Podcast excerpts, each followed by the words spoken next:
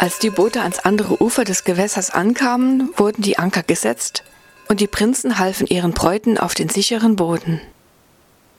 Der Soldat und die Geschwister gingen wieder hinter der Jüngsten her, ganz gespannt, was sie wohl erwarten würde. Sie stritten auf einem hell ausgeleuchteten Weg mit Statuen und Blumenarrangements von erlesenstem Geschmack. Der Weg führte sie zu einem prächtig ausgeleuchteten, strahlenden Schloss. Königliche Diener geleiteten die Gesellschaft in einen unvergleichlich hohen Spiegelsaal mit imposanten Kristalllüstern von der Decke hängend, in denen unzählige Kerzen brannten. Die Musikkapelle spielte auf und jeder Prinz tanzte mit seiner Liebsten. Punja und Tashi konnten sich jetzt ihre warmen Sachen endlich ausziehen. Sie hatten nun auch Muße, sich alles genau anzusehen und zu beobachten, was da vor sich ging. Der Soldat war recht munter, denn er tanzte einfach in seinem unsichtbaren Mantel mal mit der einen Prinzessin und dann schnappte er sich eine andere. Jedes Mal wunderten sich die Prinzen, wie komisch sich ihre Braut anfühlte. Punja und Tashi hätten am liebsten laut losgelacht, weil das einfach zu komisch aussah. Als das Tanzen pausierte, wurden kleine feine Speisen gereicht auf goldenen Tabletts. Andere Diener wiederum hatten silberne Tabletts mit den verschiedensten bunten Getränken. Punja und Tashi griffen beherzt zu, nachdem sie gesehen hatten, dass das der Soldat genauso machte. Beide hatten ja auch einen mächtigen Hunger und Durst, sodass diese unerwarteten Imbisse gerade recht kamen. So amüsierte sich die ganze Gesellschaft bis weit über Mitternacht.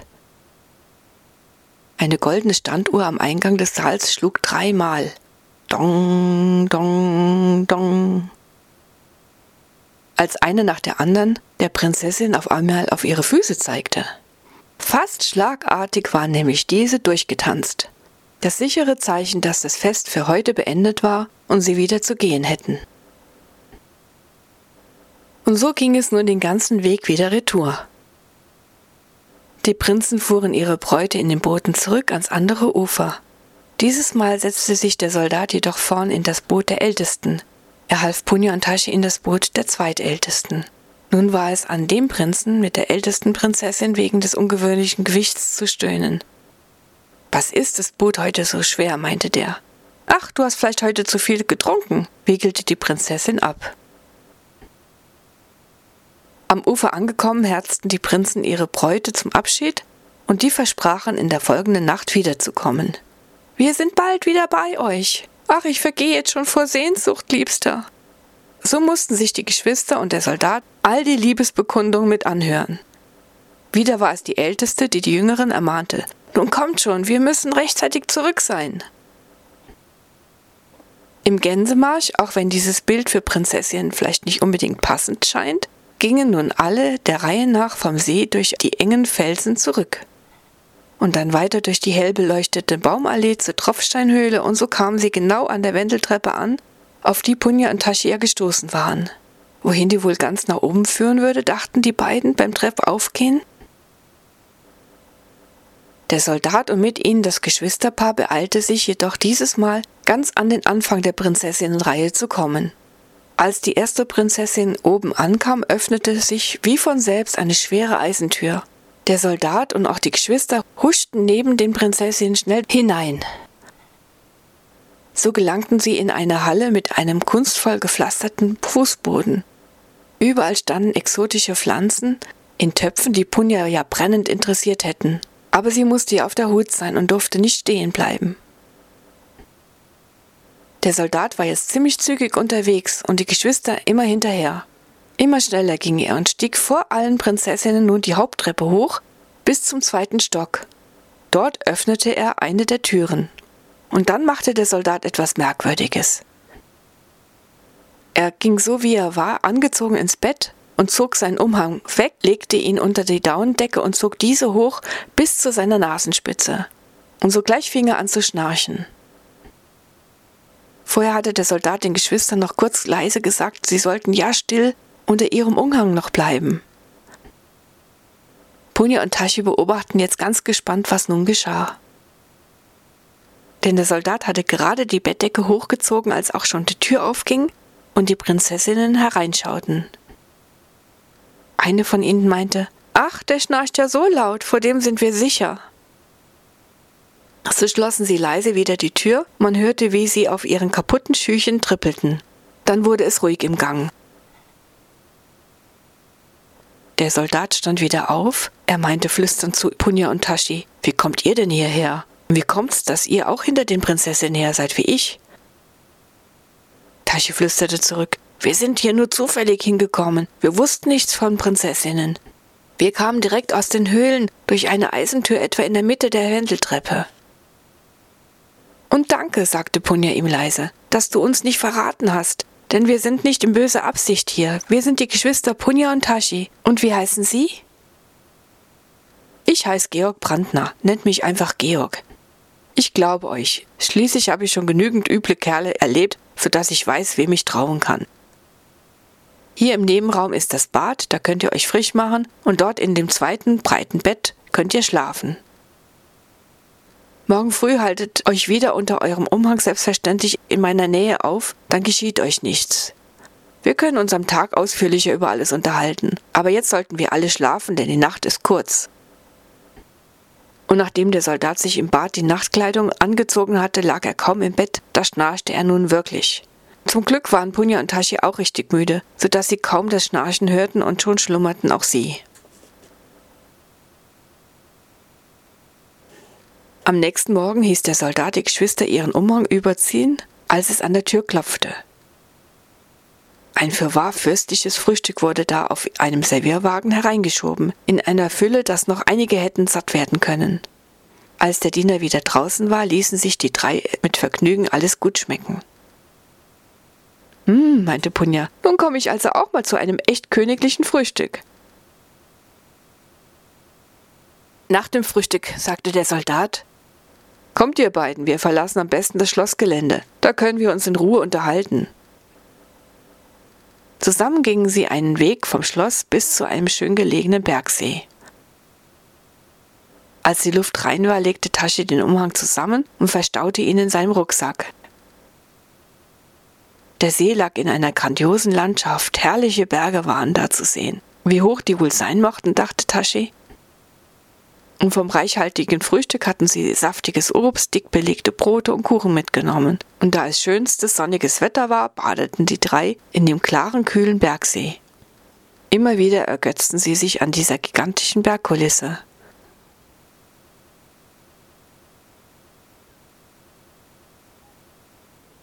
Georg Brandner, der Soldat, stellte sich als ein lustiger Kerl heraus. Er erzählte ihnen die ganze Vorgeschichte zu dieser ungewöhnlichen nächtlichen Wanderung.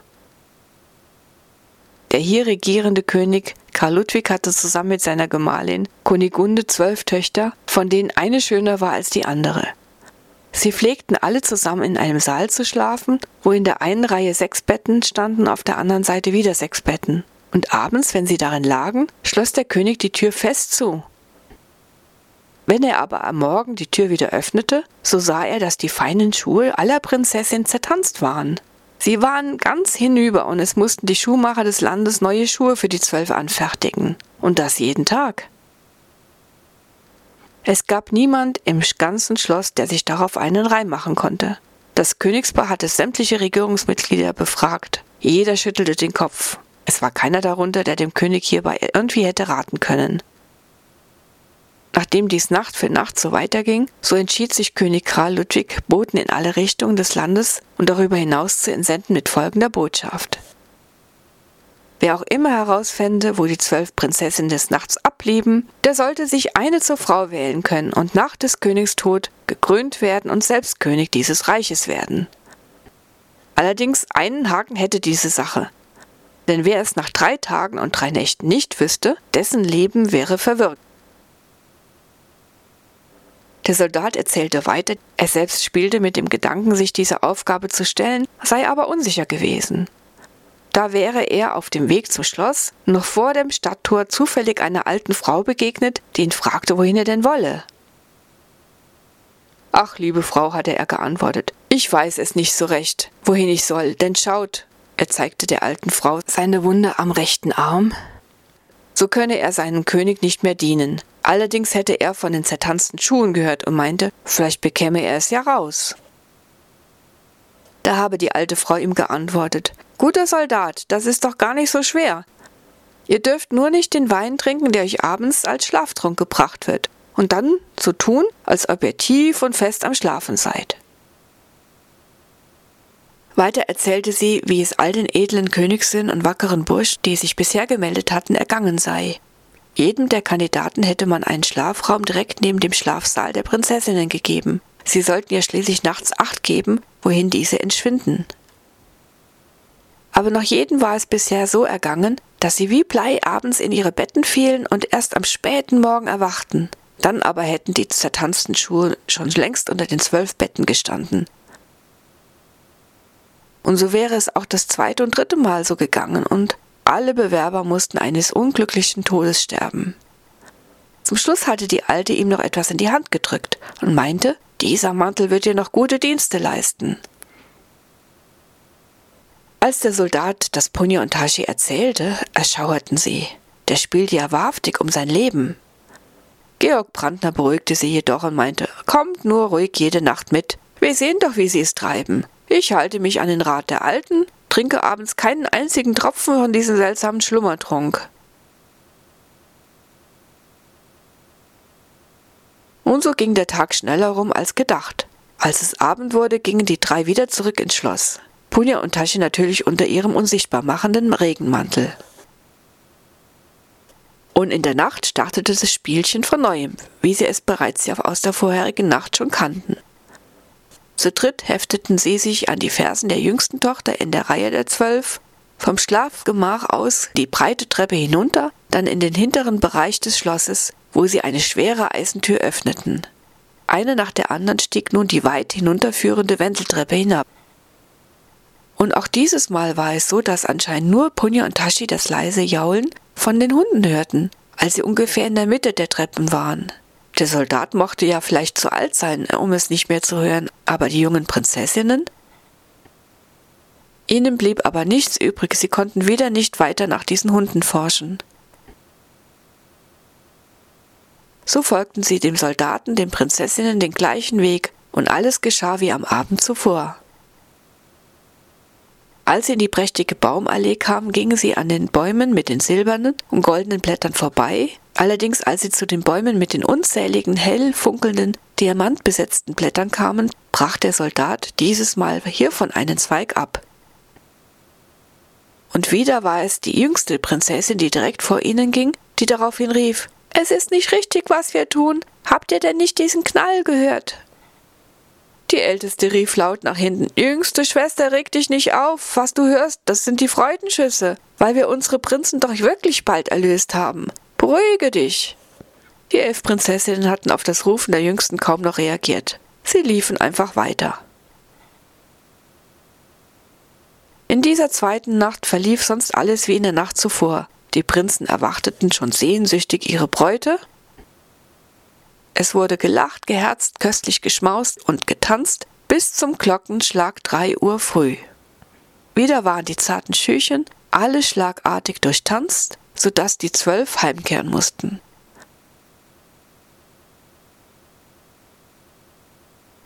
Den Tag verbrachten Punja und Tashi mit Georg Brandner wiederum außerhalb des Schlosses. Dieses Mal machten sie auf Tashis Wunsch hin sogar eine kleinere Bergtour und kamen gerade rechtzeitig zurück. Punja und Tashi verschwanden unter dem Regenmantel und da wurde auch schon die Tür geöffnet, um dem Soldaten den Schlummertrunk zu reichen. Auf sein Zeichen hin verließen nun alle drei das Gastgemach und dicht auf den Fersen der zwölf Prinzessinnen hinterher. Nach dem Abstieg der endlos hinunterführenden Wendeltreppe ging es weiter in die Tropfsteinhöhle, von dort in die prächtige Baumallee.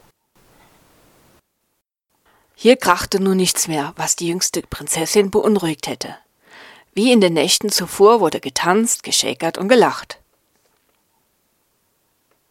Kurz nach Mitternacht, als Tashi und Punja am Rand der Tanzfläche standen, tanzte das Paar mit der ältesten Prinzessin ganz nah an ihnen vorbei. Dabei schaute Punja kurz in die Augen dieses ältesten der Prinzen. Dieser Blick war eiskalt. Er durchfuhr sie wie ein Schauer und Punja bekam trotz der Wärme im Raum eine Gänsehaut. Tashi merkte, dass Punja erstarrt war und konnte jedoch nicht mit ihr sprechen. So machte er ihr ein Zeichen, dass sie nach draußen gehen sollten, dorthin, wo sie niemand hören würde. Punja folgte Tashi. In einer stillen Seite des Schlosses flüsterte Tashi fragend. Was war das eben? Ich habe gemerkt, wie du ganz starr wurdest. Ich weiß auch nicht, Tashi, antwortete ihm Punja ebenso leise. Ich sah kurz in die Augen dieses Tanzpartners, äh, der Prinzessin, dieser ältesten Prinzessin, und dieser Blick. Mir wurde ganz komisch. Es war mir, als wenn ich das schon mal erlebt hätte. Das alles war wohl etwas zu viel für dich. All die Aufregung und das nächtliche lange Unterwegssein. Morgen du dich am besten gründlich aus. So lange geht es ja jetzt auch nicht mehr. Das schaffst du doch noch, oder? erkundigte sich Tashi besorgt. Ja doch, geht schon wieder. Als sie wieder im Schloss waren, schnappte sich Tashi ein Erfrischungsgetränk, das er Punja gab. Das würde ihr gut tun, dachte er. Pünktlich beim Glockenschlag um drei Uhr waren wiederum sämtliche Schuhe zertanzt, das sichere Zeichen, dass das Fest zu Ende war. Punja und Tashi beobachteten, wie sich der Soldat erneut ein Mitbringsel besorgte. Denn er schnappte sich den gerade von der ältesten Prinzessin auf ein Tablett abgestellte goldene Becher, mit dem sie ihren Wein getrunken hatte. Dann geschah alles wie in den Nächten zuvor. Die Prinzen brachten ihre Bräute auf die Schiffe und der Soldat und die Geschwister waren beim vorletzten und letzten Boot mit dabei. Am gegenüberliegenden Ufer angekommen, fing wieder das große Verabschieden an. Hier ein Küsschen, da eine Umarmung. Sie konnten sich kaum voneinander lösen. Wir kommen ja wieder, wir sind ja bald wieder bei euch, meinten die Prinzessinnen zu ihren Prinzen, die gar so anhänglich dieses Mal waren und sie gar nicht ziehen lassen wollten.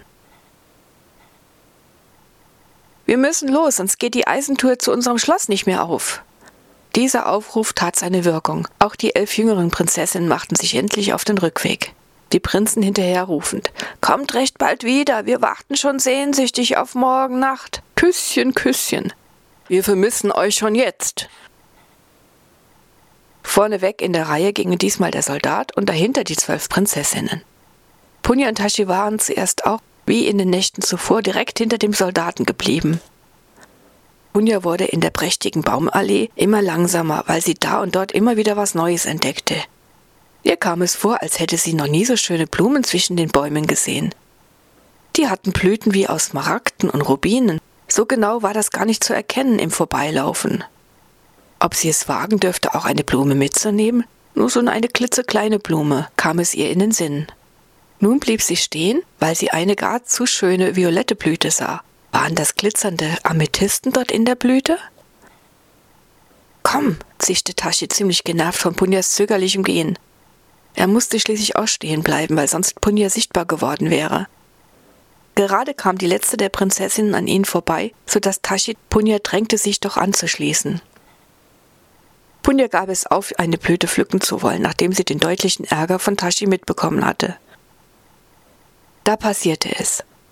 Als Tashi und Punja sich zur letzten Prinzessin in der Reihe umdrehten, um ihr zu folgen, da verhedderte sich der große Regenmantel in einem der Zweige des letzten Baumes mit den silbernen Blättern. Wie sie auch versuchten, den Stoff zu lösen, sie kamen nicht davon. Und dann auf einmal ging es doch. Nun galt es aber, den Anschluss an die Prinzessinnen zu schaffen. So hetzten die Geschwister durch die Tropfsteinhöhle, dieses Mal mit keinem Blick auf die Schönheit werfend, und dann weiter zu der nach oben führenden Wendeltreppe. Da, noch eine Stufe. Fast hätten sie es geschafft, durch die schwere Eisentür ins obere Schloss zu gelangen. Doch kurz vor ihrer Nase ging die Eisentür mit einem schweren Schlag zu.